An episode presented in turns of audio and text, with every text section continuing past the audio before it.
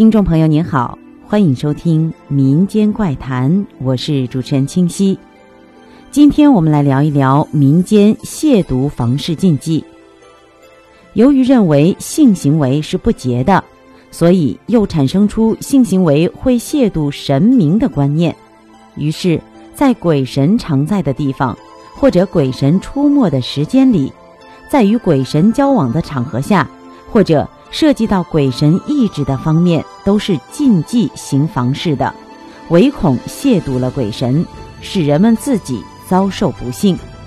比如在日食、月食、暴风、骤雨、地震、电闪、雷鸣、水灾、旱灾、雹灾、蝗灾、瘟疫等情况下，会有房事禁忌的心理反应，以为此时行房事是对天意的违背。是对天神的不敬，是对鬼神意志的亵渎，或者那灾难正是由于这种亵渎才来临的，或者还会因这种亵渎而继续发展下去、恶化下去。因此，人们在这种情况下禁忌房事，并幻想由自己的节欲而能感动上苍、感动神灵鬼魅，使他们不再降下灾难。另外，在宗祠里、祖堂上、庙宇内、宫观中、井灶旁、坟墓地等位置都是严禁行房事的，因为这些地方都是鬼灵神明常居地或出入处，男女如在此交合，势必会亵渎、触犯了鬼神精灵。如果惹得他们恼怒起来，是会给人类降下灾祸的。这些足以反映出民间对房事的保守性和隐蔽性。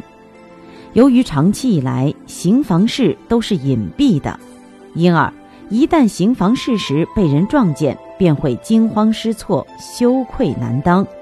虽是夫妻，也会骇然；若是不正当的两性关系，就会更加惊恐。